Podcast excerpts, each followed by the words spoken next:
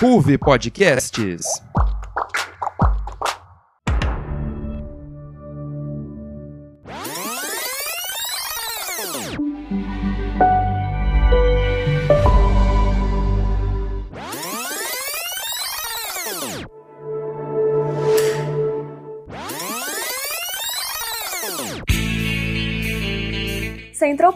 O seu ponto de encontro de séries na Ruve Podcasts.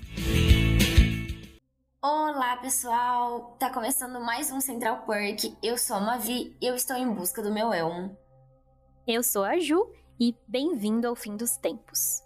Eu sou a Amabile e estamos falando do fim do mundo. Oi, eu sou a Mai e sonhos não morrem, porra! Eu sou o Giovanni e a nossa existência deforma o universo. Isso é uma responsabilidade. E hoje o programa tá especial porque a gente tá com parceria com outro podcast aqui da Ruve, o Floreios e Borrões. E para agregar aqui no nosso querido Central Park temos Azi. Oi, Azi. Oi, gente, eu sou a Azi e atenção, crianças, começar o Armagedon pode ser perigoso. Não tentem se casa.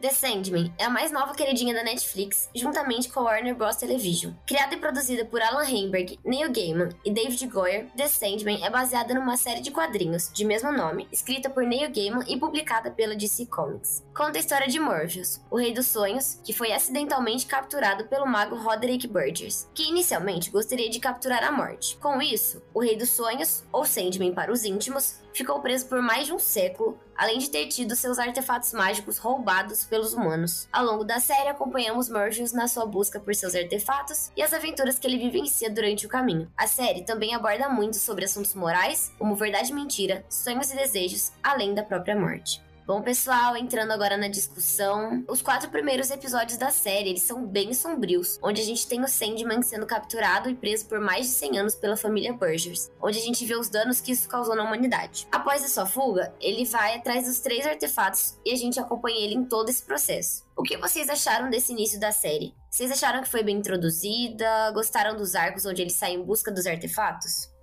Cara, para mim, que nunca tinha ouvido. Acho que eu já tinha ouvido falar de Sandman, mas não sabia basicamente nada assim, né? Para mim, é, que foi um novato nesse universo, né? Eu achei que a série introduziu muito bem nesses quatro primeiros episódios, né? Introduziu muito bem, tipo assim, quem é o Morpheus, é, o mundo da onde ele vem, além de ele mostrar muito, muito bem o valor de produção da série também, né? Tipo assim, que foi uma série muito bem feita, com efeitos especiais muito bonitos e muito bem feitos, e tem, nossa, uma direção de arte muito criativa e muito bonita, né? Também introduz muito bem, tipo assim, para que que serve cada um daqueles itens, o que que eles podem fazer se estiverem em mãos erradas ou é, em mentes mais fracas do que a do Morpheus, né? É, eu gostei muito, eu achei que foi muito bem introduzido. E também os arcos de que ele sai em busca dos artefatos, eu achei muito, muito bom. Eu achei muito bom os, os, episódios que ele sai em busca dos artefatos, mostrando cada perspectiva diferente de cada um dos artefatos, né? O que eles podiam fazer e os maus que eles podiam causar e tudo mais. Eu achei que foi um início de série muito bom.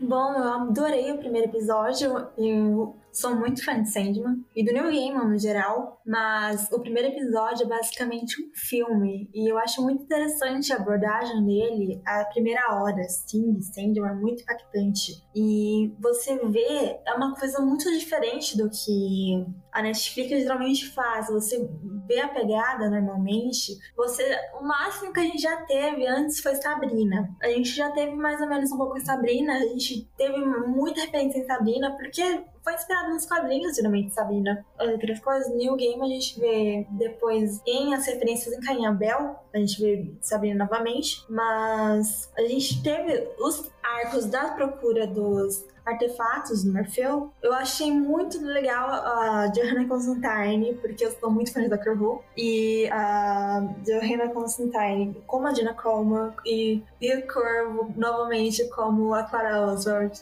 Eu acho que é meu ponto fraco, então eu acho que eu amo muito esse episódio. Só faltou a clássica cena do Constantine com, cantando Mr. Sandman Bring Me a Dream. Porque eu acho que a única coisa que faltou na série foi isso. Porém, a cena dele no inferno e aquela discussão foi. Eu acho que aquela cena mora de aluguel na minha cabeça. Caramba, que cena incrível! E eu acho que o artefato dele, dele com Caminha Bel também eu achei muito interessante. Eu gostei muito dos primeiros episódios. Cara, eu concordo muito com o que a Asi falou em relação ao primeiro episódio, que parece um filme. É, eu comecei a assistir a série sem ter nenhum contexto, assim, de Sandman. Eu não queria ter nenhum contexto, eu não vi trailer antes, nem nada. Eu vi, tipo, no meio da série eu fui e assisti o trailer, assim, no meio da maratona. Mas antes eu não queria ver nada. É realmente ser uma surpresa. E aí, quando eu tava vendo, assim, eu vi que ele foi preso e tal, tal, né, capturado eu fiquei, meu, pra onde que essa série vai dar? Sabe? E eu não sabia, e foi muito legal ir descobrindo isso junto com a série, sem ter contexto nenhum. É, gostei muito de conhecer mais sobre o sonhar e toda, toda a relação é, que o sonho tem, né, com a humanidade e tudo mais. Gostei muito dele indo em busca dos artefatos. É, o que a Asa comentou da Johanna, eu gostei muito também. Eu achei que foi muito, ao mesmo tempo que foi muito diferente, foi muito especial também, muito delicado tratar a morte da ex dela por conta da areia e o quanto os artefatos dos perpétuos, né, podem influenciar os humanos, que, tipo, não é para ficar aqui com os humanos, né, para ficar lá com eles, são coisas mágicas, enfim. Gostei muito da ida dele ao inferno. Gente, eu amei que Lucifer é uma mulher, eu não sabia, né, novamente, não tinha contexto nenhum da série. Eu amei é, aquela discussão deles, realmente, né, o, o duelo, né, entre eles. Mano, muito bom. Eu pensei que, tipo, ia ser uma luta, mas não, era falas. E aí era um vencendo vencendo o outro. Nossa, muito bom que assistiu sabe do que a gente tá falando. Mano, muito bom, muito bom. E aí no finalzão, é, antes dele falar realmente, tipo, ah, esperança. Mano, eu, eu fiquei, tipo, toda arrepiada, de muito, sabe, muito louco. E aí a, a Lucifer, tipo, tá, dá lá o logo Elmo pra ele, porque ele venceu, não sei o quê. E aí todo mundo vai à loucura, né, lá no inferno e tal. É, achei muito legal. E aí, realmente, né, depois indo pro Rubi, depois a gente vai conversar um pouco mais sobre isso, né, mas ele indo em busca lá do terceiro artefato, pra mim foi assim nossa, melzinho na chupeta, sabe? Foi assim, a cereja do bolo. Eu gostei muito desses primeiros episódios, eu acho que foi muito, muito bem introduzido. É, a história dele, é, todo o contexto, assim, da série, deu para entender muito bem como tudo funciona. E acho que foi um ótimo início pro restante poder se concluir, sabe?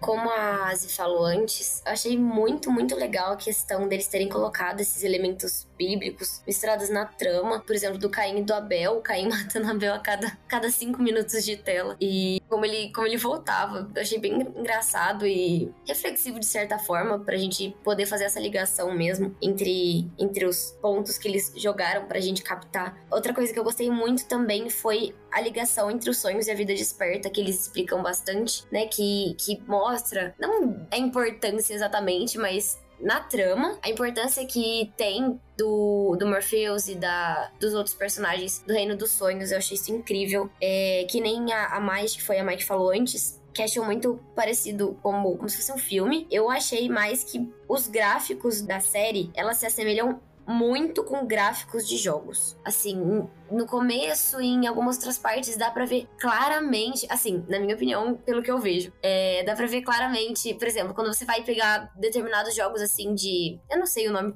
do jogo. Do jogo, nem os nomes técnicos. Mas tem alguns jogos que você vê, assim, o personagem mostra toda a história e mostra o panorama geral. E em The Sandman, eu enxerguei isso bastante no começo, como se o Morpheus fosse um personagem, e aí mostrasse todo o contexto que ele tá inserido para ele ir atrás dos artefatos dele, fazer as mudanças e correr com as aventuras dele. Eu achei isso bem legal. E como a Mai falou também, eu achei que ficou muito bem explicado toda a trama para quem caiu de paraquedas para assistir assistir. Eu também nunca tinha tido nenhum contato com, com novel, com, com as coisas postadas pela DC, mas deu para entender super o começo e a história dele e o que que aconteceu para ele ir atrás dessa jornada dele, atrás dos, dos artefatos. E acho que é isso.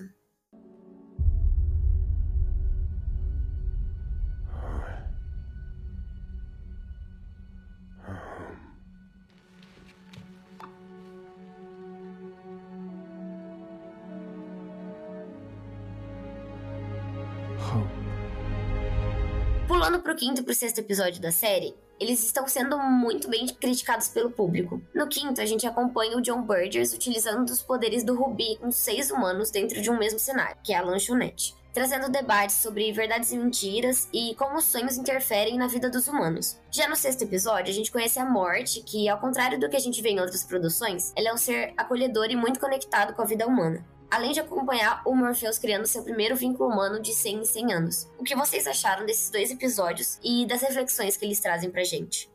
Cara, eu achei esses dois episódios os melhores da série inteira, dessa primeira temporada inteira. Eu particularmente gosto mais do sexto, mas falando sobre o quinto, eu achei um trabalho de roteiro assim, um trabalho um trabalho de produção audiovisual muito legal. Falando em questão de roteiro, né, tipo assim, todos eles estabelecem muito bem cada personagem que interage lá naquele contexto da lanchonete, quais são seus anseios, quais são seus medos e tudo mais, e no fim você ver como é um, tipo assim, você tem dimensão do quanto um item de um perpétuo pode ferrar com a sociedade inteira, sabe? Porque meio que aquela lanchonete era meio que um microcosmo, assim, um, ambiente fechado, mas assim, um, uma partezinha da sociedade, digamos assim, né? E já rolou todo aquele caos, né? Super violento, super. Nossa, é engraçado como Sandman tem um ar muito às vezes teatral, assim, sabe? Parecia muito. Ai, não sei. Eu olhava às vezes e parecia que era um, um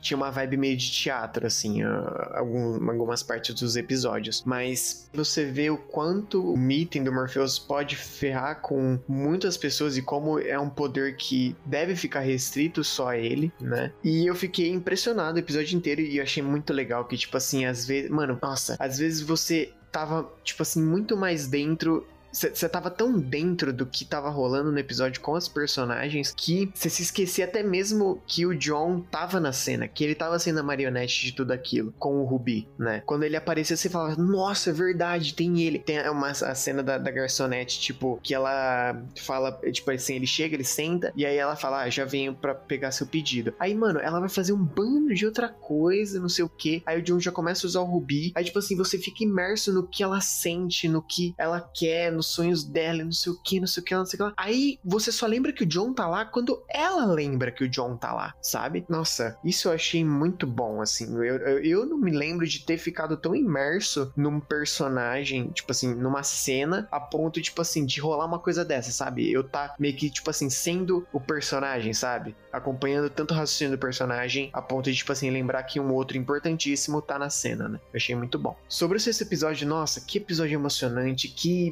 representação da morte. Nossa, uma representação muito mais saudável, eu acho, assim, da, do que é, a gente tem no nosso dia a dia, sabe? A gente vê a morte como algo horrível, como algo, tipo assim, que é meio que do mal, assim, né?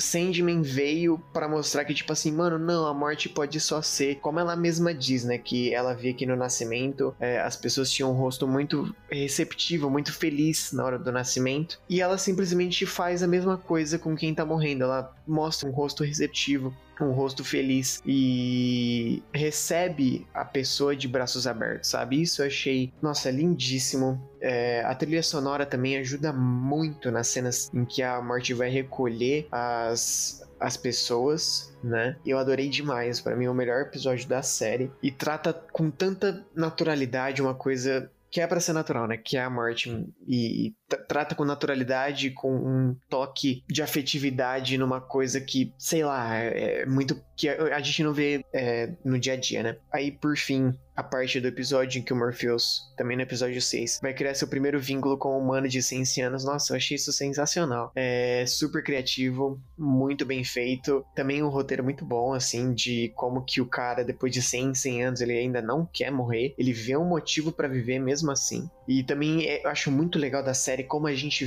Tipo assim, a gente vê tons humanos no Morpheus que é um deus, sabe? A gente vê o humano, características humanas dentro daquele deus, sabe? A gente começa a série com o Morpheus sendo um, basicamente um cuzão, um deus e todo poderoso, não sei o que. E a gente termina a série vendo um deus que tem muitas características humanas, muitas características relacionáveis, muita empatia. Eu acho isso lindo e a gente vê muito disso no, nesse episódio, né? Que ele ele vê que ele precisa de um amigo, né? No fim do episódio, ele vê que ele precisa de um amigo, ele, ele é um deus, tal, mas tipo assim, ele, ele precisa de, de alguém também. Enfim, eu achei demais esses dois episódios, os melhores da série, repito, muito bons.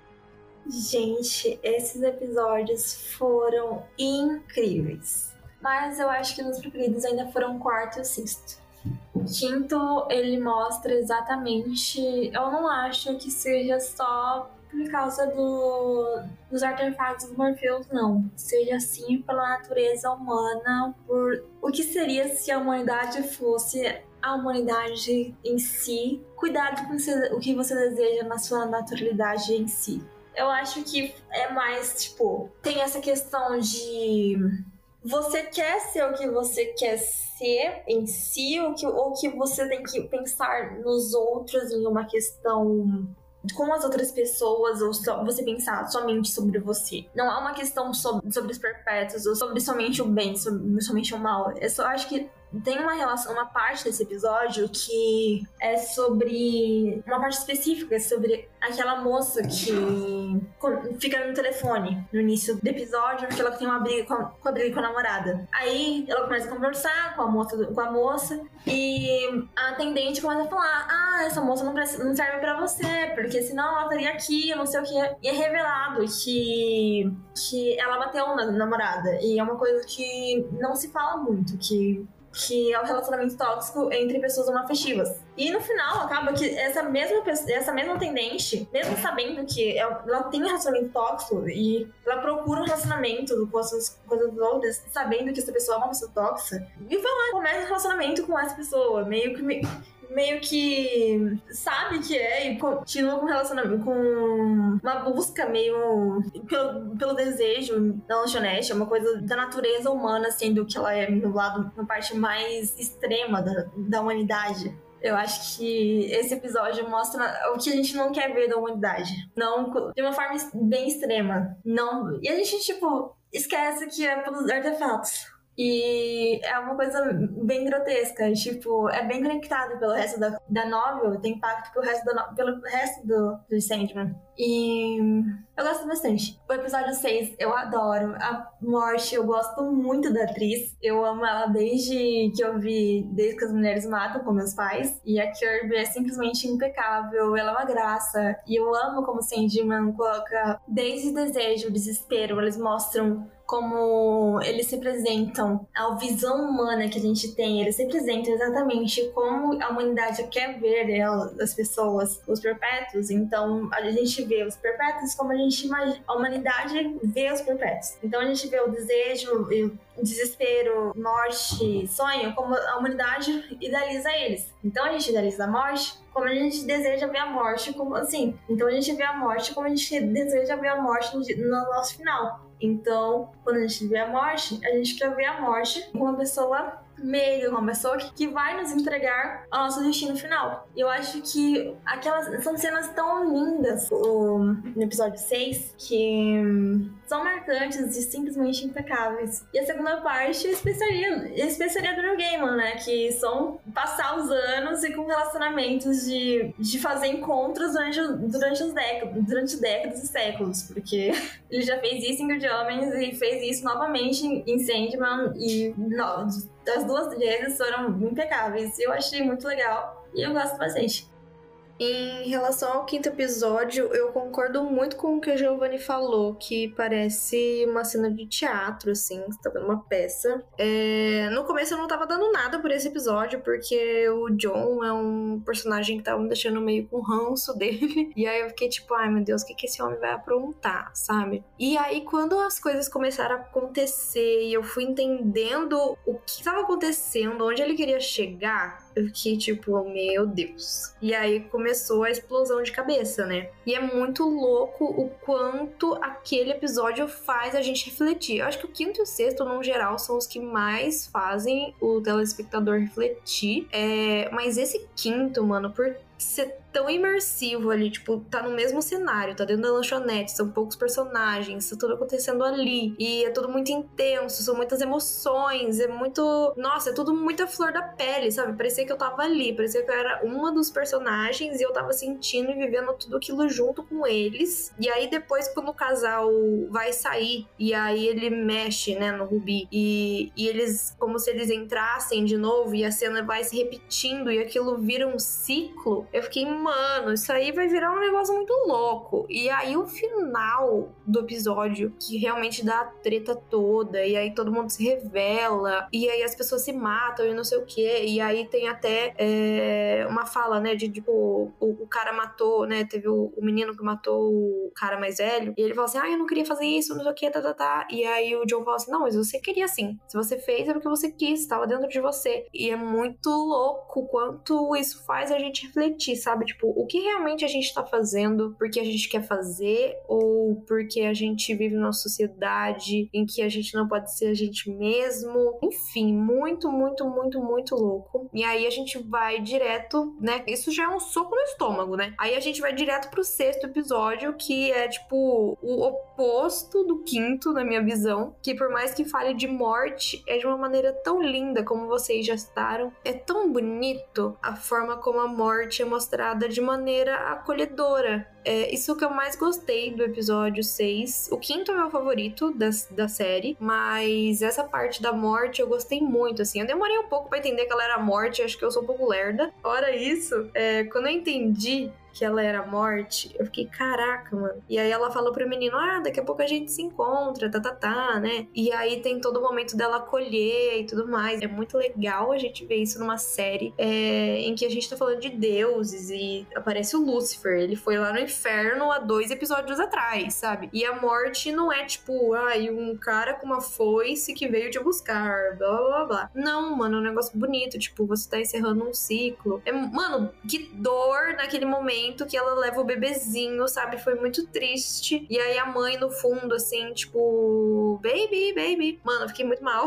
Nossa, episódio muito bom. E aí ela volta a reencontrar o menino ali do começo. E aí ele, tipo, não tá entendendo. E aí quando ela mostra, né, que ele morreu e tal, é muito emocionante, sabe? E aí depois tem o casal que tá na lua de mel e o cara fica tipo, não, mas a minha esposa, a gente tá em lua de mel e não sei o que, nananã. Nossa, mano, é de quebrar o coração, mas é tão importante, sabe? A gente falar sobre isso e falar de uma maneira tão bonita. Enfim, eu gostei muito da representatividade, assim, da morte. E, e, o restante do episódio, né? O marco de 100, 100 anos, em que, que o Morpheus vai lá visitar o amigo dele, né? A primeira relação humana que ele tem, é o vínculo, né? Que ele cria. Eu achei muito legal. O que eu mais gostei, que eu tava acompanhando e para mim tava tipo, ah, beleza, né? Tô aqui acompanhando a história e tal. Tipo, eu não tava muito apegada. Eu tava mais impressionada do cara não querer morrer. Tipo, por que você quer viver tantos anos, tá ligado? Mas enfim. E aí, quando chega chega no, no ano que o que o Morpheus tá preso, né? E ele, o amigo dele tá esperando ele lá no bar, bebendo sozinho. E aí mostra, né, a transição do copo e aí mostra ele preso dentro daquela cúpula. Mano, a cena muito linda, sabe? Todo um cuidado. A gente vê que a série, tipo, tem todo um cuidado de transições e de, sabe, pegar mesmo no, no, no lugar, sabe? De tudo ter um significado. E aí eu fiquei tipo, ah, ele não foi porque ele tava preso. E aí eu fiquei tipo, nossa, tudo faz sentido. E aí é muito legal como tudo se encaixa. E é muito bonito ver depois ele se reencontrando, né? Depois de 200 anos, no caso. É, e ele falando, ah, não sei o que, né? Você é meu amigo vim aqui ver meu amigo. E aí eles sorriem, ficam lá conversando juntos tal. É muito fofo, eu acho muito legal. O episódio 6, eu acho no geral ele muito fofinho, assim. É o que balanceia de uma maneira muito equilibrada, né? Um balanço bem legal. Em relação ao quinto, que é bem forte, bem pesado. E eu particularmente gostei muito. You're late. It seems I owe you an apology. I've always heard it impolite to keep one's friends waiting. Os episódios finais dessa primeira temporada, eles são focados no Corinthians e na Rose Walker, que é a vórtice dos sonhos dessa era. Qual a opinião de vocês sobre esse arco? Vocês acharam que foi bem explicado e que fez jus a um término de temporada? Cara, assim, depois do episódio 6, esse finzinho de temporada aí, eu tava engajado, eu queria saber o que ia acontecer e tudo mais, né? Até porque, é, no fim do quinto, que é o John, ele já é preso, eu nem lembro o que acontece com ele, mas tipo assim, ele é tirado da equação, né? no fim do quinto, eu lembrei que, tipo assim, ainda tinha o Corinthians, né? Que meio que foi o início de tudo, né? Lá no primeiro episódio que ele já aparecia. Então eu tava tipo assim, mano, o que, que vai acontecer? E aí, fui assistindo até o fim da temporada, né? E meio que a série, para mim, se torna um pouco genérica, assim, sabe? Não genérica, genérica, mas é tipo assim, por exemplo, em relação aos dois últimos, episódios 5 e 6, em relação até acho que os quatro primeiros episódios do, da, da temporada, a série deixa um pouco a filosofia e o pensar e você ficar mal, né? Essas coisas para você, para assumir um, um, tom mais de tipo assim, eu tenho uma história para contar, eu tenho uma história para finalizar, vamos finalizar isso aqui e é isso. Lógico que ainda tem toda a questão do, do Corinthians, tipo assim, ele ter alimentado um sonho nos psicopatas, né? Isso ter gerado um surto e criado uma convenção de serial killer, isso é uma coisa muito louca também. Nossa, como. Se isso é igualzinho aos quadrinhos, eu não sei, mas tipo assim, se for, mano, como o Neil Gaiman é. Nossa, como ele é criativo, como ele é muito original. Mas Tipo assim, sei lá, pa parece que ficou muito mais assim, muito mais numa linha reta, sabe? Não, tipo, ficou mais convencional, digamos assim, né? Mas não, não tirou meu engajamento, eu tava interessado na história, e acho que o mais importante, assim, no fim, me deixou interessado por uma segunda temporada, que eu tô animadíssimo para ver quando que vai sair, e espero que seja tão boa quanto essa. É, foi mais ou menos isso.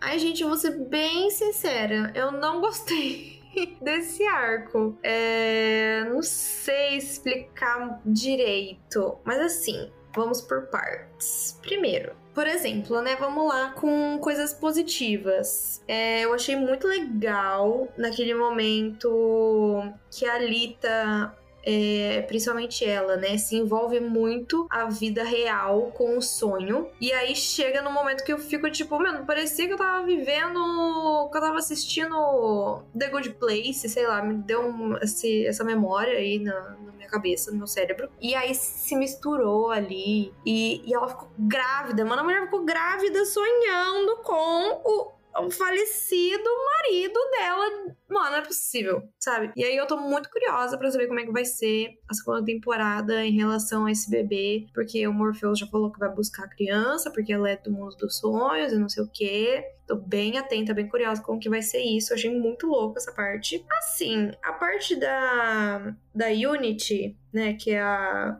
Tatara, Bisa, sei lá, vó da da Rose, eu achei bem tipo, ah, beleza, só para encaixar aqui na história, né? Tipo, para explicar, para fazer uma referência lá ao que aconteceu no comecinho da temporada, né, para tentar amarrar ali a questão da que ela era uma das crianças que dormiu muito tempo e aí ela teve uma relação que a gente descobre que foi com desejo depois. E aí tudo foi uma armação familiar e não sei o que, blá blá blá, beleza. E aí a gente descobre, né, que a Rose é a tal do vórtice dos sonhos. Gente, eu não, não, sei vocês. Eu não achei que foi muito bem explicado, né? Eu não li os quadrinhos, então eu não sei se tá igual aos quadrinhos, se nos quadrinhos é melhor. Eu não achei que pra série ficou muito bom. É... Não sei se, é, se foi questão de adaptação, enfim, realmente não tem propriedade para falar sobre isso. Mas não curti, eu achei bem mal explicado, bem jogado. Tipo, sei lá, parece que do nada mudou o clima da temporada, entendeu? Antes tava bem denso, né? Tipo, até a fotografia, assim, tava mais escura, é, tudo mais é, dark,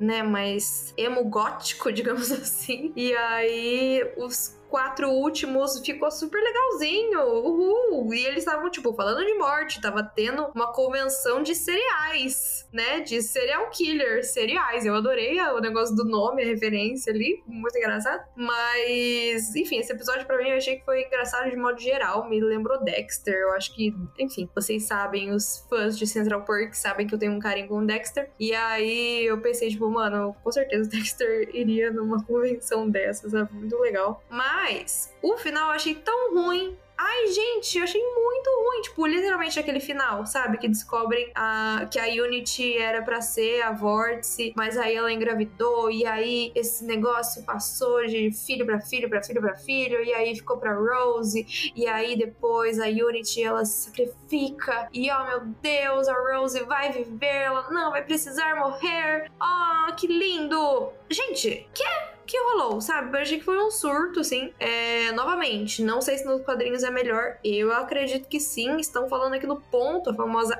Asi está aqui no ponto falando que nos quadrinhos é melhor. Ela pode falar é, mais detalhado na fala dela, mas cara, não, pra mim não faz o menor sentido, assim. Pra não, sabe, não sei, a atuação da Rose também nessa cena foi bem tipo, ah, beleza, a véia vai morrer por mim. E aí, tipo, ela faz uma cara meio tipo, ah, estou sofrendo, mas não sei, não curti a atuação, achei meio bunda, achei que correram com o final, não sei, não, não achei muito legal, não. Eu gostei muito da personagem da Luciene, preciso comentar aqui. É, amei muito, muito, achei ela muito legal, muito foda, gostei muito da relação que ela tem com com, o Morfeu, né? Enfim, e ele no começo, né? Eles têm uma briguinha ali em certo momento, e aí depois ele pede desculpa. É, achei muito legal também a questão do pesadelo, é, que no final ele meio que quer redesenhar, reescrever, sei lá como seria isso, mas ele quer transformar, né? As coisas, né? Ele tá olhando tudo de uma maneira diferente, e aí é muito bonito, né? A transformação do pesadelo para aquele, não sei o que seria aquilo, mas aquele ser com asas, não sei o que, que ele né? Mas enfim, para tornar ali os sonhos é, bons e não ruins, como pesadelos. Eu achei bem legal isso. Mas a parte da Rose realmente me cansou. O irmão dela foi, assim, muito superior, eu achei. O menininho, eu achei que ele atua muito bem. Muito, muito, muito bem mesmo. Eu acho que tem um grande futuro pela frente. Mas não sei, essa questão do vórtice eu achei que ficou bem jogado. Eu gostei, de maneira geral, é, do cliffhanger, né, que deu pra, pra para a segunda temporada. É, tô bem ansiosa, bem animada para assistir a segunda temporada, que foi confirmada já. Mas não sei. Acho que deu uma brochada essa questão da Rose em si, sabe? Não sei. Deu. Sabe, me deu um negocinho ali. Porque para mim tava tão bom, tão bom, tão bom. E aí chegou num ponto que, tipo assim, chegou no ápice e aí caiu. E aí quando caiu, eu fiquei, putz beleza, né? E aí tentaram fazer, né, na minha visão, tentaram fazer ali aquelas duas é, cenas finais para realmente deixar o público engajado para uma segunda temporada, porque não sei, não, não curti muito. Ai, gente, decaiu, mas decaiu, mas decaiu tanto, mas na segunda parte, mas decaiu tanto. Quadrinho era melhor. Assumo que na Rita fizeram. Eu sei que adaptaram, porque Ficou melhor do jeito da série, pra caber melhor na série, do jeito que vão fazer. Com o Daniel, melhor na série. Eu acho, acho que vão abordar melhor. Eu acho, pelo menos na Netflix, vão fazer uma forma melhor daqui nas, nos quadrinhos, porque eu não posso dar spoilers da série, porque eu não sei como que vai ser na série. Mas vai ter uma abordagem melhor com o filho da Lita.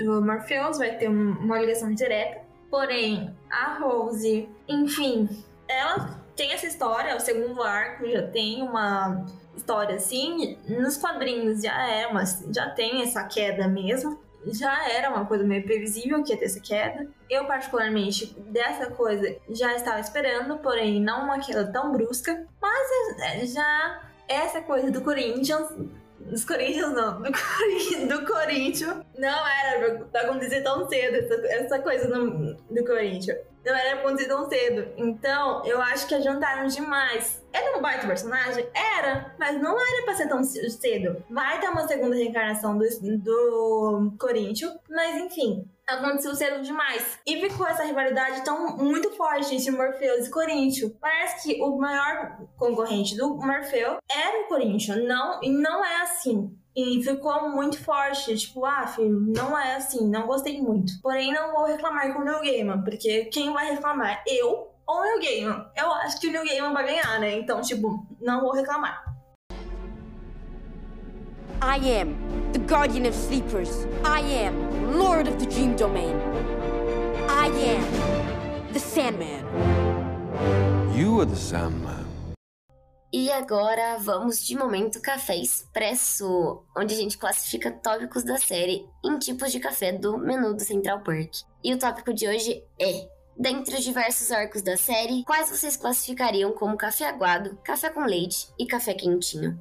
Olha, para mim é um arco café aguado, assim, uma parte da série que eu não gostei realmente foi esse finalzinho, né, que diverte, mas assim, comparado ao que tava o resto da série, meio que destoa bastante, assim, e fica bem clichêzão. Um arco café com leite é a parte do, do Sandman indo atrás dos seus itens, né? Acho que foi um arco bem legal, uma boa introdução, uma boa introdução ao mundo dos, dos perpétuos, ao mundo do próprio Morpheus, né? E como que os perpétuos influenciam no mundo dos humanos, né? E um arco café quentinho para mim foi o episódio inteiro do Morpheus saindo passeando com a morte enquanto ela faz os serviços dela, enquanto ela recolhe o pessoal que tá morrendo, né? E também a segunda parte do episódio de quando o Morpheus vai atrás do amigo dele. Para mim, esse é meu momento café expresso.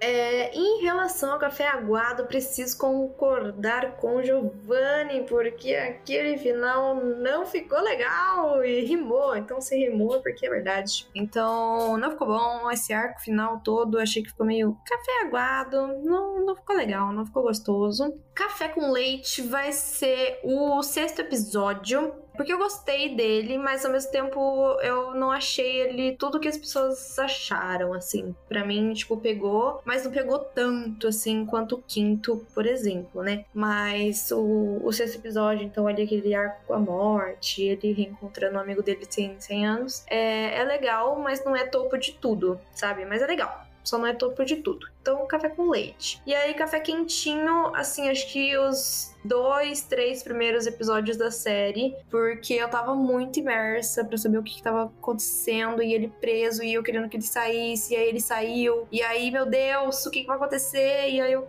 nossa, entendeu? Para mim foi tipo o auge da série, foi o comecinho ali. Então, café quentinho, queria assistir de novo só por causa daquele começo, sabe? De tipo, onde vai parar essa série? Então, é isso.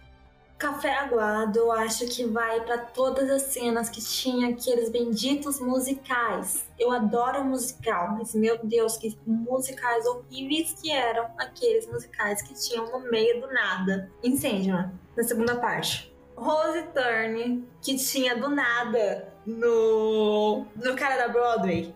Nossa, era muito irritante, do nada. Eram umas sequências muito legais, é do nada começava aqueles musicais. Eu ficava, mano, Café com leite, eu acho. Eu acho que vai ser vai ser o episódio. O resto de. O resto dos, de Casa de Bonecas que é a segunda parte. E Café Quentinho vai ser a cena no inferno. E o final, porque eu sei que vem aí e vai ser muito bom. Então, todas as cenas do inferno vai ser são muito boas, porque eu sei a continuidade. E, e aquela cena do poesia acústica foi muito boa. Bom, pessoal, então é isso. A gente vai finalizando o primeiro bloco, mas fiquem ligados que já já a gente volta com novos locutores para falar tudinho de Good Homens no bloco 2. Muito obrigada, mais Giovanni, pela participação e bons sonhos para vocês. Beijinho, gente. Até daqui a pouco. Beijo, gente. Valeu.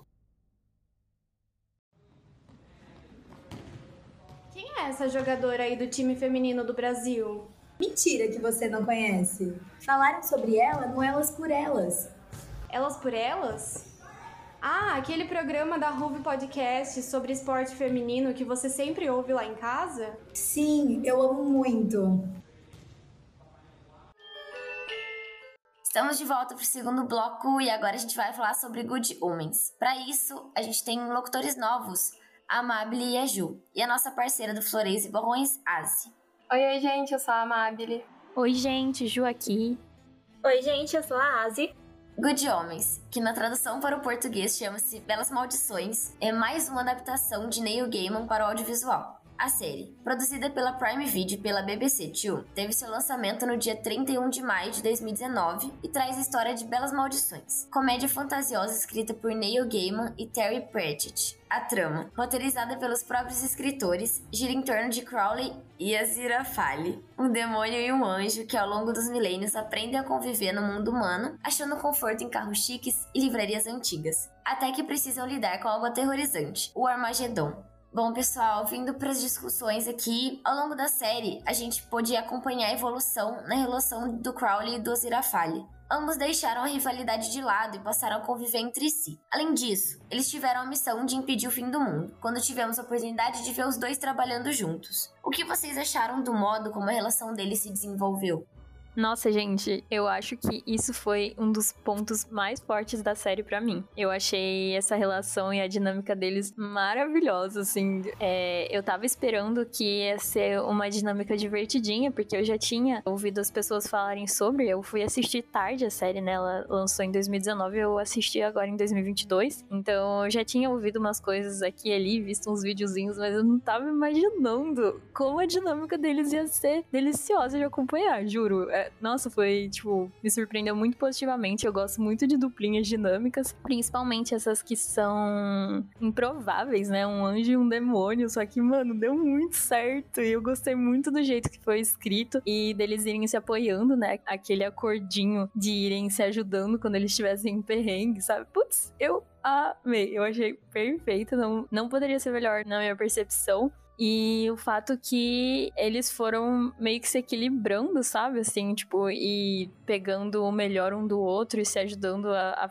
a tipo, ficar melhor no equilíbrio que eles foram construindo neles mesmos, sabe? Eu achei impecável, gente. Eu gostei muito. E, tipo, um casal também, né? É um casal. É um casal? Isso é canon? Não sei. Mas para mim é. Porque, putz, muito bom eles saindo para jantar, eles almoçando, sabe? No finalzinho, o Crowley chamando ele pra ficar na casa dele. Gente, eu passei malas. Muito bom, muito bom. Juro. Amei demais essa discussão de ser ou não um casal existe muito e ó, cá entre nós, gente, é canon, tá? Cá entre nós é assim. Mas enfim, a relação deles eu acho que é muito bem desenvolvida. Eu acho que é um contraste muito bom, tipo, do primeiro episódio pro último. A relação que eles têm ali no Jardim do Éden, quando tá tudo começando, quando Crowley é, é aquela cobra, né? Enfim, aquele diálogo que eles têm lá e o diálogo que eles têm no último episódio é, é tipo assim, é um contraste gigantesco. A, a relação que eles criaram ao longo da série é maravilhosa. Eles, como a Ju disse, eles se equilibraram de uma forma incrível. É uma discussão também que pode se desenvolver entre tipo o bem e o mal, como que eles se complementam ali porque ao longo dos episódios a gente vê, né, essa discussão, essa ética que os dois têm de tipo, ah, eu não posso fazer o bem, né? O que é o bem, o que é o mal? Eu não posso fazer isso, não posso fazer aquilo porque eu sou do time do céu, eu sou do time do inferno, enfim. E a gente vê isso se evoluindo muito ao longo da temporada e eu achei maravilhoso, eu achei incrível a forma que isso aconteceu, porque acho que tudo se encaixou muito bem no final, sabe? Eu acho que o que eles criaram ali foi muito bem desenvolvido, é, foi uma relação muito muito boa, seja de amizade, seja de amor, enfim, seja do que for, foi maravilhosamente feita. E isso que você falou do, dos contrastes, dos contrários, né? Eu achei muito, muito incrível como isso é uma narrativa que tá presente na série todinha, né? Essa coisa da, das dicotomias, do bem e do mal, da bruxa e o caçador de bruxas. Tipo, tem em vários momentos essas dicotomias, eu acho que eles construíram de um jeito muito bom de mostrar que, tipo, ai, muito clichê, né, cara? Mas assim, não precisa ser preto no branco. As coisas ficam melhores no cinza, às vezes. É aquele diálogo super maravilhoso maravilhoso deles no começo, na hora que o Azrael fala, tipo, é, que ele tinha dado a espada, né, pros humanos e aí... Ah, não, é o Crowley que fala. Imagina se você tivesse feito a coisa errada e eu a coisa certa e eu acho que aquele começo joga a primeira pitadinha de sal nessas troquinhas de papéis que ficou uma delícia de acompanhar, porque a gente espera que um anjo vá fazer só coisas angelicais e um demônio só coisas, mas ia ficar muito sem graça se fosse isso. Eu acho que foi tipo, putz, putz, deu uns, um temperinho, assim, delícia. Eles cruzando as linhas o tempo inteiro e bebendo juntos, sabe? E depois ficando sóbrios um instante. Cara, muito bom. Eu acho que uma coisa muito, tipo, um acerto impecável desta série é o humor. Nossa senhora, eu casquei, é muito divertida, é uma série muito divertida. Tipo, o timing das piadinhas sempre perfeito, assim, tudo muito engraçado, muito bem pensado, sacadinhas excelentes, sabe? E não posso deixar de falar aqui como uma grande fã de Doctor Who, referências a Doctor Who, cara, bom demais. O Tennant já tava lá, né, que já foi um, um dos motivos eu querer muito assistir, porque eu sou muito fã dele. É, ele é muito incrível. De... E assim, putz, os atores. Não, fala estranha aqui, desculpem, gente, mas assim, putz, preciso falar sobre esse casting perfeito, nossa senhora, David Tennant como um demônio, putz, grila, não sabia que eu precisava disso até ter. E aí, agora eu preciso para sempre. Nossa, ele ficou perfeito, muito bem caracterizado com aqueles olhos, e aí o óculos escuro, essa pose de bandido mal, cara, impecável. O outro ator também, cara, uma gracinha ele, com aquele narizinho arrebitado e, ca e o cabelinho branco, putz, a caracterização ficou impecável. Tipo, é, seria muito fácil ficar, é, tipo, muito. Uma caracterização meio bobalhona, sabe? Tipo, um vestido branco. Toda essa caracterização com a boltaizinha dele, sabe assim? Tipo, ele todo com roupa de certinho, bonitinho. Enfim, falei muito, mas é porque eu amei. Eu achei uma delícia de série. E Gil, você acredita que eles foram realmente no cast original? O Michael Sheen, que fez o Azrael, era pra ser o Crowley. E aí eles pegaram e ele sentou com o Neil Gaiman, eles foram jantar. Aí ele foi sentar e conversar e falou: Olha, Neil, então, eu acho que o David combina mais com o Crowley e eu combino mais com o Azrael é um nível de perfeição de cast. Eu acho que as referências de Doctor Who são tão perfeitas. Eu adoro Doctor Who. Por mim, você vem na minha casa, todas as paredes estão com coisas de Doctor Who, todas as coisas assim. Eu sou viciada em Doctor Who, mas por causa de Good Homens.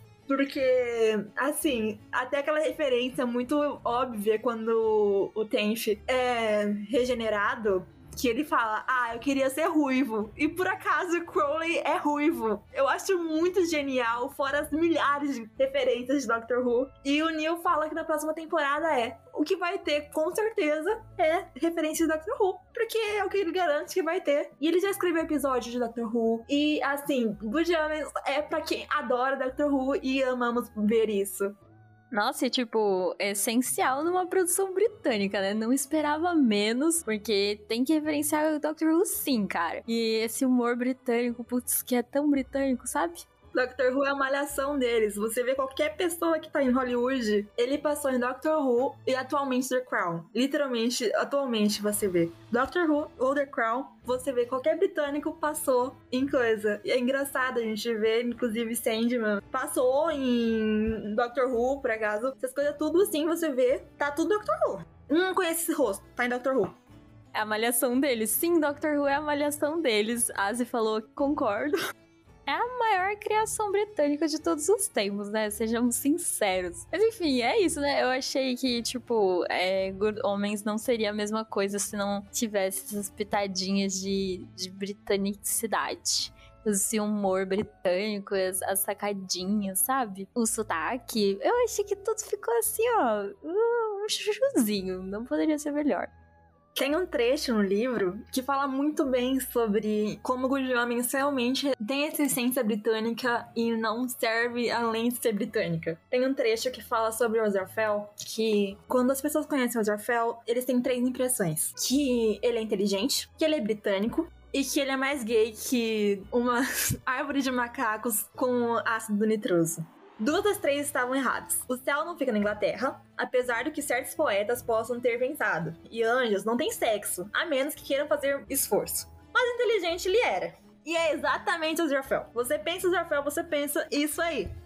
Mano, e como eles dois são muito carismáticos, né? Eu fiquei muito apegada neles desde o primeiro episódio, porque eles têm um charme que você tem vontade de andar com eles, sabe? Eles são divertidinhos e eu achei eles dois muito. Nossa, amei eles, a personalidade, sabe? Tipo, e eu acho que, tipo, tem muito a ver com a lição que fica no fim da série. Tipo, quando eles amarram tudo. No fim da série, não, né? No fim da temporada. Que é, tipo assim. Esse. Essa gradação de cinza, assim, né? Entre aspas, que eu falei mais cedo. Que, tipo. Putz, já até comentando, né, outros comentários, mas no final, no último episódio, que eles falam que o Adam, né, que é o o anticristo. Eles acharam primeiro que ele ia ser, tipo assim, o um inferno encarnado, mas ele queria que ele fosse o céu encarnado, mas ele não era nada disso, ele era muito melhor. Ele era humano. E aí eu arrepiei assistindo isso, porque eu falei, nossa, tipo assim, pode crer. Na hora eu comprei, eu falei, nossa, é real, porque é, tem muito mais possibilidade, tem muito mais cor, é, quando foge dessa obrigatoriedade de extremos, assim, né? Tipo, enfim, foi muito legal de ver os dois protagonistas se desenvolvendo nesse aspecto de ganhando novas tonalidades na, na personalidade deles, né? De tipo assim, é que é aquele diálogo que eles têm no finalzinho, né? Que tipo, que ele, o Aziraphale fala que ele sempre soube que no fundo o Crowley tinha um pouquinho de coisa boa e o Crowley fala que ele tinha um pouco tipo, tinha que ser um pouquinho canalha, sabe? Assim, tipo, putz, é este o sabor, sabe?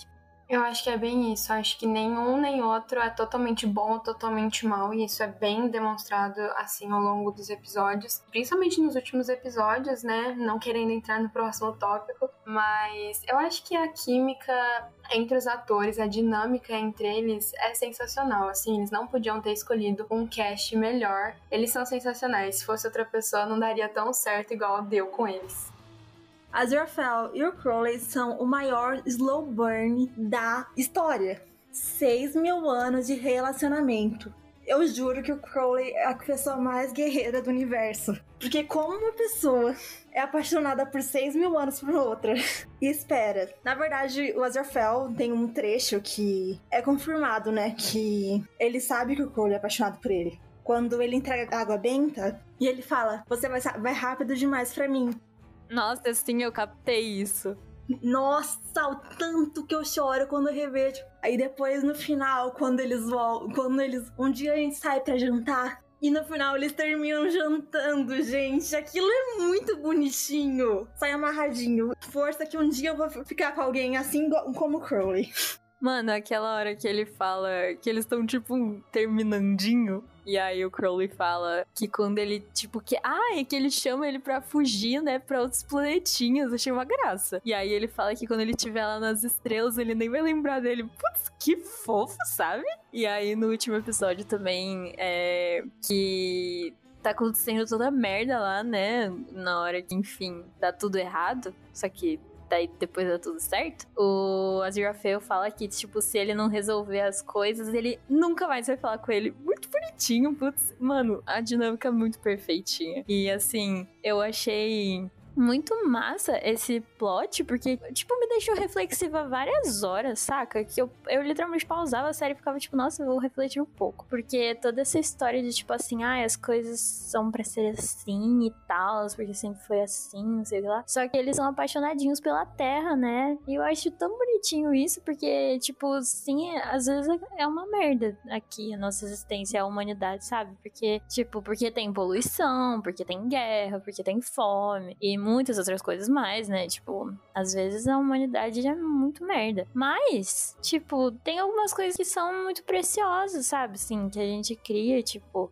música e cafuné, sabe? Tipo, a humanidade tem uma beleza muito singular. E eu achei que eles colocaram isso na série de um jeito muito bonitinho. Tipo, as cenas do Aziraphale comendo salmão. É, que são essas pequenas delícias da vida, que são as coisinhas que a gente cria, que, tipo... Tipo, tem as coisas ruins também, mas também tem as coisas legais, sabe? Eu achei bonitinho demais eles se apaixonando pela humanidade. E aí, no final, até se colocando como parte da humanidade, né? Que eles falam no, no banquinho, tipo... Eu acho que na próxima vai ser nós contra eles. Tipo, a humanidade humanidade versus céu mais inferno. Tipo, ele já se colocando enquanto humanos. Então, tipo assim, gracinha. Amei demais, muito fofo.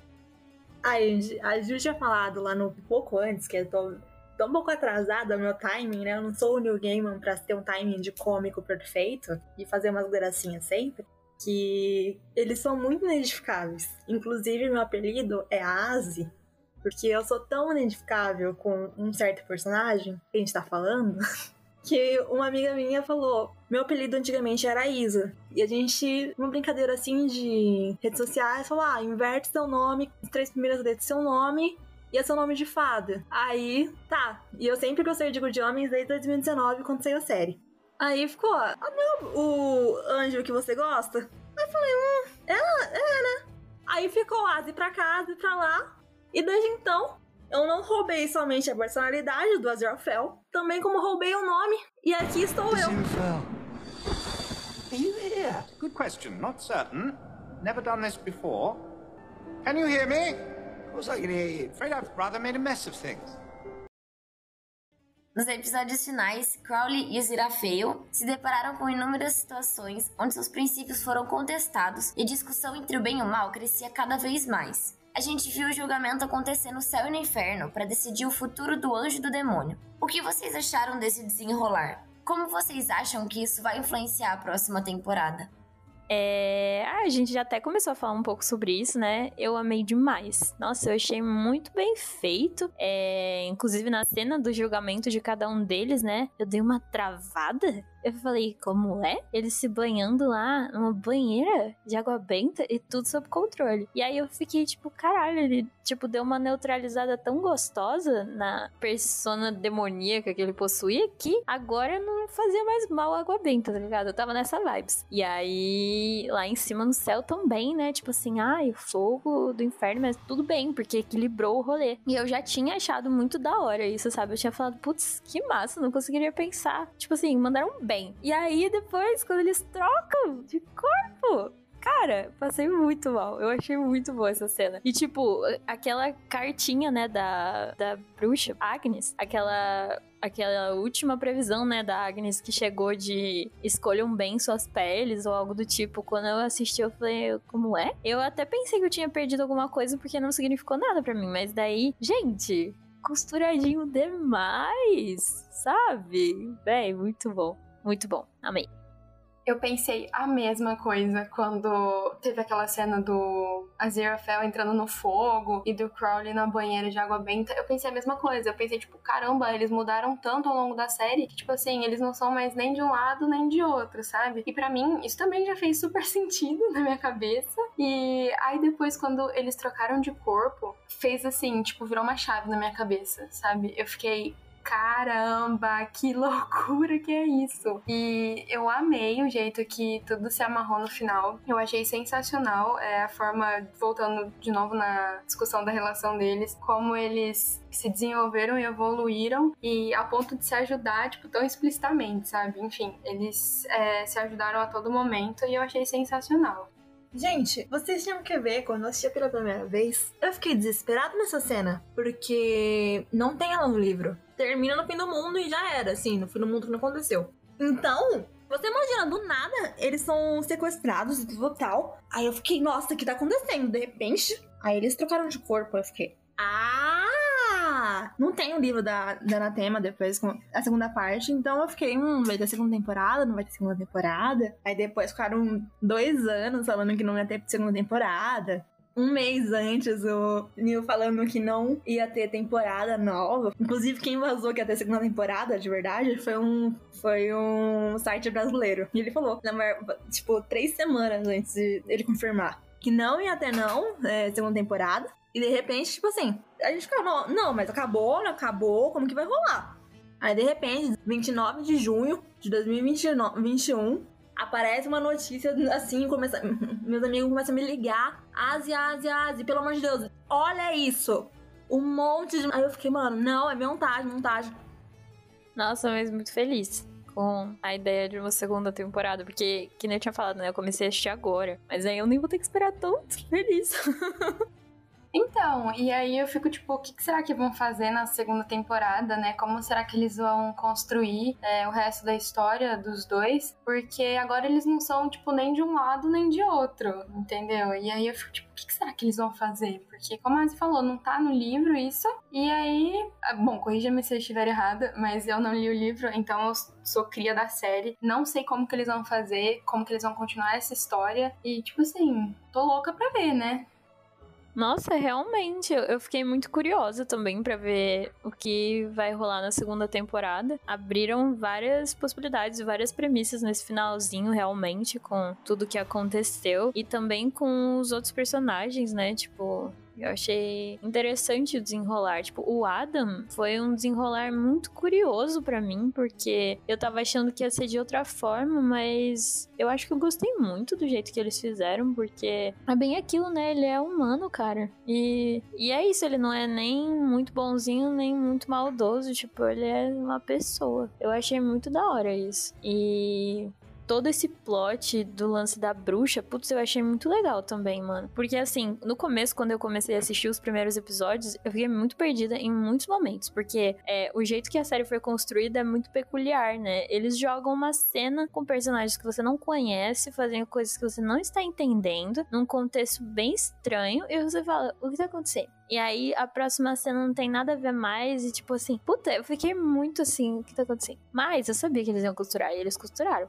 Mas tudo isso, tipo, é, um, é uma. Ela é muito, é muito singular, né? Essa série, tipo, muito autêntica, porque todo aquele lance das freiras satânicas, cara, foi muito bom aquele plot, muito bom. E aí eu gostei muito também de como eles colocaram Ai, aquele episódio fantástico que vai mostrando a, tipo, a história da humanidade, eles em todas as coisas comentando de ladinho, sabe? Tipo assim, na peça do Shakespeare e, e no quando Jesus foi crucificado, tipo assim, muito legal os comentários que eles fazem, sabe? Foi no ponto, eu achei. E o lance da bruxa também, tipo assim, puta, eles queimando a bruxa, e daí quando as pessoas estavam chegando na casa dela para pegar ela, eles estavam tipo assim, não, definitivamente ela é uma bruxa, e a gente tem que matar ela, porque ela curou o meu, meu filho de uma doença, ai, ela sal me salvou da morte, e eles iam matar ela, então, tipo, essas criticazinhas que ficaram no ar que eu achei perfeito, assim, tipo, é, no ponto mesmo. E aí, todo esse lance dela ter feito as previsões e uma coisa que me deixou assim,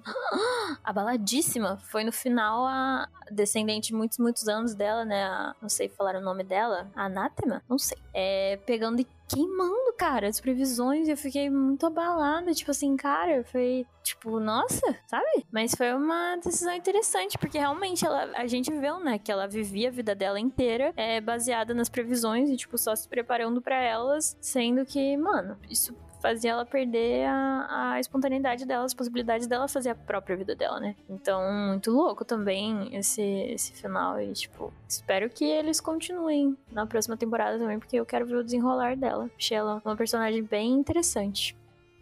Eu acho que essa forma com que os episódios são construídos, tipo, principalmente esse episódio 3 que você falou, Ju, eu acho que é um dos pontos que mais destacam a essência da série, sabe? Eu acho que é sensacional o modo que eles constroem, que eles mostram toda a história da humanidade, que eles mostram como que o Crowley e o Aziraphale estavam lá o tempo todo. Eu acho que isso é sensacional e eu espero do fundo do meu coração que eles não percam isso na segunda temporada, porque eu acho que é o mais característico da série, sabe? E é o que mais me faz gostar da série. E sobre o desenrolar do Adam, eu achei sensacional. Achei a brincadeirinha que eles fizeram no último episódio, de, tipo, ah, você e seus amigos crianci e suas amigas criancinhas salvaram o mundo, não sei o quê. Eu achei uma fofura, eu achei super engraçado. E hum, eu achei sensacional como tudo é, se desenrolou no final. Eu achei que foi perfeito, assim, e se fosse melhor estragaria.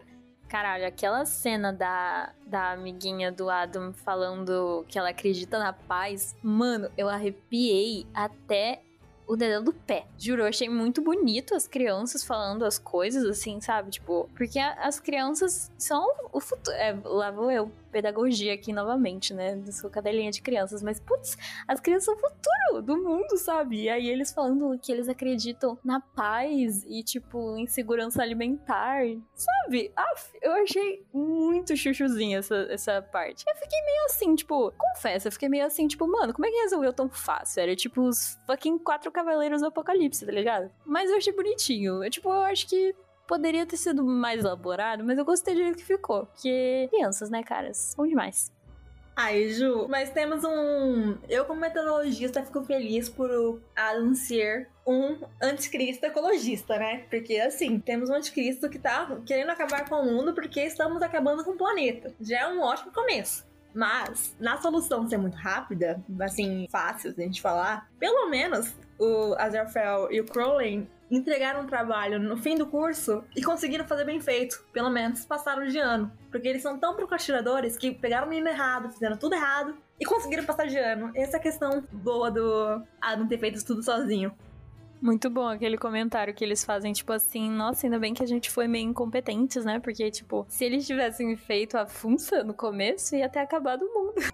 muito legal quando eles mostram também os outros membros, tanto do céu quanto do inferno, e todas as nuances, né? Tipo, puta, mano, aquele chefe lá, que eu acho que é o Gabriel, né, do céu, um cuzão, com todo respeito, mas assim, um cuzão. E ele se perdeu horrores no personagem, literalmente, porque várias coisas que ele fazia nada a ver, sabe? Muito, muito mesquinho, muito arrogante que ela fala, eu sou a porra do, do Arcanjo Gabriel. Ah, tu ferrar com seu anjo, Arcanjo Gabriel. Nossa, sim, eu fiquei assim, como pode? Mas eu achei muito legal a, a nuance dos deles também de mostrar, sabe? É, mano, muito louco toda aquela discussão que eles estavam fazendo sobre eles realmente quererem que acabasse o mundo por uma luta de ego, tá ligado? Pra ver quem ia ganhar. Tipo, eles queriam que a humanidade acabasse só pra durante a guerra ver quem ia ganhar, sabe? Tipo, putz. Uh, e aí eu achei legal também essas discussões foram levantadas sobre tudo isso, né? Que precisa ter guerra e tal. E até uma coisa que rola também nesse episódio que vai contando a história da humanidade, do Crowley chegar e falar, tipo assim, a gente tá se lascando lascando aqui para tentar fazer as coisas ruins e vocês, do outro lado, se lascando para tentar anular o que a gente tá fazendo e vice-versa. Então, tipo, achei muito bom isso, sabe? Ai, gente, uma coisa que eu tô muito ansiosa pra segunda temporada é porque quando perguntaram pro Neil Gaiman o que vai ser inspirado no a segunda temporada, ele falou que vai ser a Bíblia, claro, porque pelas maldições é inspirado muito na mitologia cristã, e um pouco sobre orgulho, um pouco sobre Jane Austen. E eu tô muito. Eu já perguntei para ele várias vezes, ele me respondeu com aguarde e veja. Porque ele só responde isso dos fãs muitas vezes. E mas eu espero que não seja Emma. Mas eu, ele falou que vai sair sobre Jane Austen. Eu espero que seja alguma coisa muito boa e seja um clichêzinho romântico, mais do que já foi o terceiro episódio. Nossa, isso inclusive foi uma coisa que me deixou, tipo assim, caraca, que, que escolha interessante, sabe? Falar tanto de assuntos é, bíblicos e personagens bíblicos e tal, porque, sei lá, me, me deu vibes de Lúcifer em alguns momentos, sabe? Porque não é uma, uma série católica, tipo, tá longe de ser isso, mas eu gostei muito de como eles usaram a temática e fizeram o próprio mundinho deles com todas as, as coisas e tal, sabe? Tipo, achei, achei muito muito legal. Eu gostei muito do, do jeito que eles pegaram, como achei muito bem colocado, essa mitologia católica e, e, foram fazendo uma história muito originalzita, sabe? Gostei muito. Lucifer, inclusive, os quadrinhos de Lucifer foram por causa de Sandman, né? Os Lucifer de, da série Lucifer é o Lucifer de Sandman, que é escrito pelo Neil Gaiman. Então, Lucifer é da série é do Neil Gaiman. Ele, inclusive, a primeira voz de Deus, do, de Lucifer, era a voz do Neil Gaiman, antes dele aparecer como pessoa. Nossa, eu tô em choque, pelo amor de Deus. Eu gosto muito de Lucifer. Que massa, por isso que me deu vibes. Nossa, eu gosto muito quando eles fazem isso, juro. Que máximo, amei. Eu, virando fã aqui de Neil Gaiman por tabela. Não, esse homem trabalha mais que o diabo, gente. Ele tem no currículo Coraline, né? Um filme. Stardust, que é um filme incrível. É, que não, foram, não foi ele que produziu. Aí começa como, como ele produzindo, escrevendo, fazendo ele sendo showrunner Good Homens em 2019, porque após a morte do Terry, no velório veio uma carta dele falando: olha, adapta do Good Homens, porque é, tipo, era o filho deles mesmo. Aí ele falou: ah, vamos adaptar, adaptar de Homens e procura alguém pra adaptar de Homens. Aí ele conseguiu contato com a Prime e foi. Aí tem, tem essa, vai ter a Nazi Boys. Vai ter é, uma outra lá que eu esqueci o nome, mas é da HBO. Garoto Cemitérios, eu acho o nome. Alguma coisa Garoto Cemitério.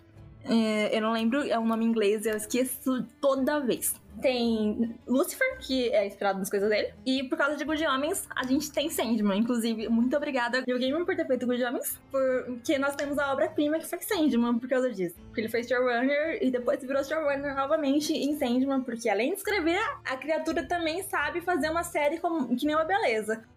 Nossa, gente, mas é isso, muito bom. Panfletando aqui para você aí, ouvinte do Central Perk. Se você gostou de Sandman, ou se você não gostou de Sandman, ou se você não assistiu Sandman, vem assistir Good Homens. Muito legal. História divertidíssima, personagens muito cativantes, sabe? Muito boa e subtexto LGBT, né? Que é uma coisa que amamos e panfletamos sempre. Então, putz, boa demais. Gostei muito.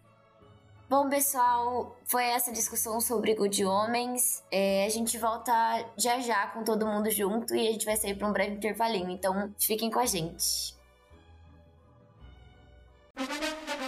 Uou, que passe incrível do Tom Brady. Esse cara joga demais, mano. Doideira. Pensar que ele quase se aposentou depois da última temporada, hein? Cara, eu escuto vocês conversando, mas não entendo nada de esporte americano. Pra mim é complicado demais. Então você tá perdendo tempo. No Overtime, o novo podcast da Ruve, além de explicar as modalidades, a galera também comenta os principais destaques do esporte internacional. Legal, vou ouvir agora mesmo. Bom, e agora para finalizar, a gente juntou todo o elenco de volta para falar sobre as séries que a gente tá vendo no momento. Quem vai começar hoje? Gente, quero muito falar sobre, porque faz muito tempo que eu não venho gravar no, Central Park. Estou sempre aqui, mas não estava mais como locutora, tava com saudades. Enfim, eu estou assistindo uma série que chama, é, em português, O Mundo é dos Jovens, em inglês chama Boy Meets World, e amo. É porque assim, foi feita há uns anos atrás uma série da Disney que chamava Garota Conhece o Mundo. E eu amei, simplesmente perfeita. Ela fala sobre muitos temas importantes, sabe? É, mesmo sendo da Disney. E, mano, juro, realmente foi uma série que mudou minha vida, assim, porque os temas são muito, tipo, e o jeito que eles abordam, tá ligado? Me deixava sempre muito emocionada. E é uma série que fala de educação, né? E eu gosto um pouquinho de educação, apenas faço um curso de pedagogia. Então, enfim, é uma série que mexeu muito comigo. Falava muito disso de, de juventude, de mudar as coisas, e educação e pá. É, e aí eu descobri depois que ela tinha sido feita como um spin-off de uma série dos anos 90, que era o mesmo rolê, assim, uma série falando, quebrando tabus e tal, né? Falando de assuntos importantes, sem medo. E, e era a história dos pais dela e eram literalmente os mesmos atores. Tipo assim, eles fizeram uma série, mano, nos anos 90 90, falando de todas essas coisas pra não sei o que nessa vibe. E aí passou algumas décadas, e aí eles pegaram os atores que tinham 11 anos na série, e agora eles tinham, tipo, mais anos, e aí eles viraram os pais dessa nova menininha que era protagonista da nova série. E eram os mesmos atores, cara. E eles chamaram os, os coadjuvantes, chamaram os agora tios da menina, que eram, tipo, criancinhas. E o professor deles, que agora era muito velhinho, tipo, chamaram literalmente o elenco inteiro, mano. Muito emocionante, sabe? Porque a, eu assisti ao contrário, né? Eu assisti primeiro o spin-off e agora eu tô assistindo a série antiga. Mas é muito emocionante, porque, tipo, eu conheço eles como adultos e eu tô vendo eles agora, tipo, com a voz fininha e começando a crescer, sabe? E começando a descobrir as coisas e, tipo, e o Corey e a Topenga se conhecendo, e eles são casados e pais da, da Riley, né, que é a protagonista da nova temporada. Eu não sei se deu pra entender algo além de porra nenhuma do que eu falei, porque é muito confuso, porque realmente essa temporalidade, mas Espero que tenha dado, porque eu achei, assim, uma sacada genial e o elenco, tipo, muito firmeza que topou participar, tipo assim. Então, assim, é muito emocionante assistir, sabe? Eles no passado, porque eu conheço eles agora como adultos que estão, tipo. E, puta, ele virou professor, tá ligado? E aí agora ele é o professor que dá as lições muito da hora. E antes ele era, tipo, um aluno da quinta série que não queria saber de escola. Puta, sabe? Muito linda, mano. Eu amo, tô muito apegadinha. E é uma sitcomzinha, sabe? Bem light, 20 minutinhos nossa, me prolonguei muito, mas é que, putz, eu, eu, me tocou muito, porque eu gosto muito da, do spin-off. E aí a mais antiga não era da Disney, então eles têm ainda menos amarra, sabe? Então dá pra falar de muitas coisas. Então, cara, bom demais. Muito feliz de. E eu tava assim, doida pra eles botarem na Disney Plus e eles não colocavam nunca. Aí eles botaram. Eu falei, nossa, esse momento é meu. E aí eu tô assistindo, mano, demais. Então fica aí a recomendação. É muito legal de ver o tempo passando, assim. Então é isso. Eu não tô assistindo nenhuma série nova no momento, mas eu tô revendo, sei lá, pela vigésima vez Modern Family, porque, pelo mesmo motivo, eu já assisti 300 vezes quando tinha Netflix, aí eu assinei o, o Star Plus e agora eu consigo assistir tranquilinha. Gente, Modern Family acho que todo mundo conhece e é sensacional conta a história de três famílias ali e uma família ao mesmo tempo. E eu acho sensacional também, aborda vários assuntos super legais, é uma série light ao mesmo tempo, ao mesmo mesmo tempo que aborda esses assuntos. E, enfim, é sensacional. E eu amo essa série, gente. Sou muito suspeita para falar. Inclusive, temos um episódio do Central Park falando sobre Modern Family e sobre família. Então, se você também gosta de Modern Family, vai ouvir. Bom, gente, eu não sou uma pessoa muito de série, mas Atualmente eu tô vendo uma série chamada O que Fazemos nas Sombras, que é inspirada em um filme de 2014, também chamado que Fazemos nas Sombras, que é dirigido pelo Taika Waititi. E na série, no caso, não é da Taika Waititi, mas tá na quarta temporada e fala sobre vampiros, dividindo aluguel e passando perrengue e tentando viver uma vida contemporânea, totalmente engraçadinha. E bem para você sentar, olhar e falar, nossa, vou, vou dar uma risada aqui. Não é muito complexa, você tem que pensar várias coisas. Ela é bem engraçadinha, ela, é, ela tem um tema meio LGBT também, contemporâneo, assim como Gujamis, como a gente falou, um tema. E é só. É muito vampiro. Se você gosta de entrevista com vampiro, gosta tipo de homens, gosta de Man, uh, Flag Me Death, que é do Tiger West também, você vai adorar. E é o trio. Falam que é o super. Se você juntar com de homens, or Flag Me Death e o que fazemos na sombra é o super. Super Hulk da nova geração.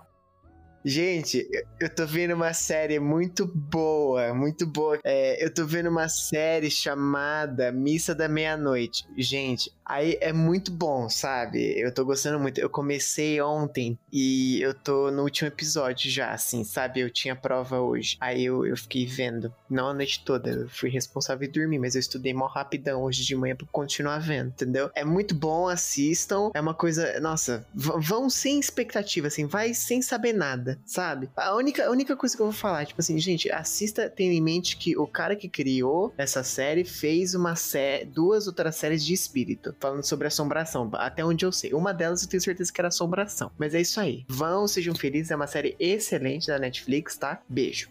É, gente, eu vou dar uma roubadinha e falar rapidamente de três séries aqui, tá bom? Eu vou roubar só um pouquinho.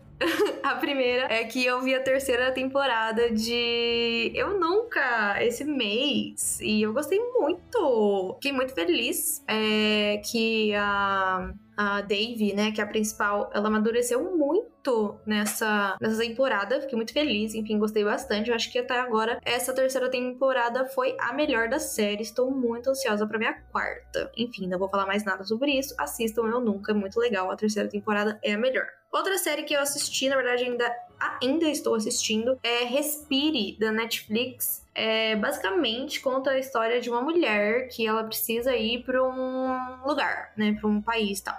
E a gente não sabe por quê. E aí o voo dela atrasou, só que ela precisa chegar no horário, no dia específico e tudo mais. Só que o voo dela atrasou e ela precisa chegar nesse lugar. E aí meio que ela vai com uma galera X assim que ela encontra no aeroporto e aí ela acha que é uma boa ideia pegar um jatinho particular, sei lá, com esses dois caras. Beleza. Acontece que a merda do jatinho, ou sei lá como é o nome daquele microavião deles, cai no meio da água. E aí, assim, spoiler de 10 minutos de episódio: os caras morrem e ela fica sozinha na ilha. Tipo, não é uma ilha, mas é tipo um lugar lá. E aí ela tem que sobreviver sozinha e aí a gente vai descobrindo várias coisas sobre ela, é, tipo, memórias e tal. E a Respire, porque realmente, tipo, a série é muito lenta. É, e é muito, tipo, sabe, respira e vai, sabe? Tipo, respire, entendeu? É bem, fala muito sobre a vida, assim, é muito legal, muito legal. Recomendo. É bem, ah, é bem bobinho, assim, mas é,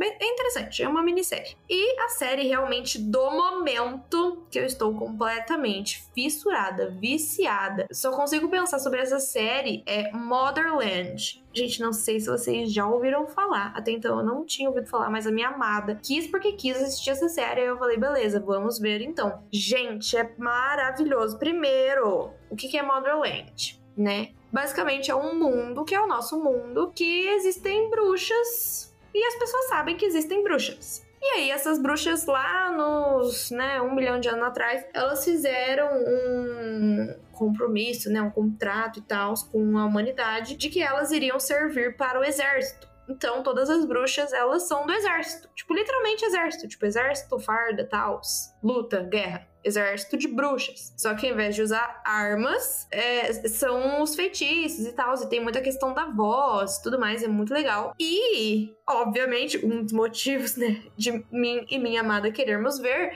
é que tem mulher bonita, né? E mulher que beija na boca de mulher. Então é muito legal. Então, assim, pra quem gosta do tema, meninas, a gente recomenda. Muito bacana, muito legal. É, tem vários plotzinhos, assim, é uma série muito legal. Gente, muito legal. Assim, a gente não tá conseguindo parar de assistir. Tô completamente fissurada. Muito louco, muito louco. A série é muito louca. E só tem mulher bonita. Que inferno. Gente, só tem mulher bonita naquela série. Então, assim, assistam. Se vocês não gostarem de bruxas e de exército, vejam pelas mulheres bonitas que tem. É isso. Seguindo a onda da Mai, assisti também a terceira temporada de Eu Nunca e não tenho opiniões tão favoráveis assim a respeito da série. Apesar de ter passado uma madrugada inteira assistindo. Comecei a assistir às 11, 11 horas da noite e fui terminar às mais de 5 horas da manhã. Isso que importa é a intenção, né, galera? Eu gostei da série como um todo, da, da temporada no caso, né? É, realmente foi muito acalentador ver a Devi ficando um pouco mais madura em relação aos seus sentimentos e suas percepções. É, as amizades dela também, como sempre, muito fofas. Ela com as amigas dela são uma gracinha sempre, né? Mas eu odiei o final, porque. Ah, não sei, eu não gostei de como as coisas se desenrolaram. A temporada foi ótima, tirando os últimos cinco minutos finais. E. que mais? Ah, tem, teve a terceira temporada que eu literalmente devorei em uma madrugada. É isso. Aí, beleza pulando pra série soft, sem surtos, quer dizer, com menos surtos, surtos de fofura. Chama Crescidinhos, é uma série japonesa. Muito fofinha, muito, muito, muito fofinha. São criancinhas pequenininhas de até, sei lá, tem criança de 8, 9 anos. E são muito fofinhos. Eles saem para fazer, tipo, tarefas de casa, não tarefas de casa, mas, por exemplo, ir ao mercado, comprar, comprar tofu, comprar uns negocinhos assim. Os pais pedem, e óbvio que tem pessoas acompanhando eles na rua, né? Mas, e aí eles vão, aí às vezes eles deixam a sacola cair, eles esquecem as coisas que tem que fazer. É a coisinha mais fofa do mundo. E como eu comecei a fazer aula de japonês, tipo, tá sendo super bom para treinar. Então, assim, e a coisinha mais fofa ver as criancinhas falando, andandinho, andandinho de criança, assim, sabe? As perninhas pequenininha, curtinha, andando na rua. Coisa mais linda. E é isso, minha série do momento. Gente, esse foi o nosso episódio. Discussões topíssimas sobre séries apocalípticas e com temas do além. Bem, pessoal, é isso. Obrigada, convidados, convidadas, parceria do Floreios. Obrigada pelo episódio e até mais. Tchau, tchau, pessoal. Até mais. Tchau, gente. Espero que vocês tenham gostado. Tchau, tchau, gente. Tchau, pessoal. Até o próximo episódio. Bons sonhos. Falou, gente. Obrigada por ouvirem. Pessoal, e lembrando que a pandemia ainda não acabou tá? Então continuem usando máscara nos lugares que pede para usar máscara. Continuem lavando as mãos, usando aqui em gel. O distanciamento social ali sempre que possível. Tomem cuidado, né, por vocês e pela sua família, seus amigos, enfim, todo mundo. E fiquem atentos à quarta dose, né? Quem ainda não tomou a terceira, por favor, corre para tomar. E a quarta dose já tá liberada aí para algumas cidades. Então fica de olho se você já pode tomar a quarta dose. Não se esqueça de nos seguir no Instagram e no Twitter, arroba Bauru, e no Facebook e no TikTok, Ruve Podcasts. Floreios e Borrões lançou um vídeo sobre The Sandman e nós, do Central Perk, lançamos vídeos sobre First Kill e a Turma da Mônica, a série. E em parceria soltamos também um vídeo sobre a série Loki e Key, que é inspirada em quadrinhos do mesmo nome. Deem uma conferida que todos ficaram nota 10. Tchau, tchau, pessoal! Ruve Podcasts essa é uma produção em parceria do Núcleo de Treinamento da Ruby Podcasts. Roteiro por Amabile Zioli e Maiana Souza. Apresentação por Maria Vitória Bertotti, com comentários de Amabile Zioli, Giovanni Fernandes, Isabela Barbosa, Juliana Dourado e Maiana Souza.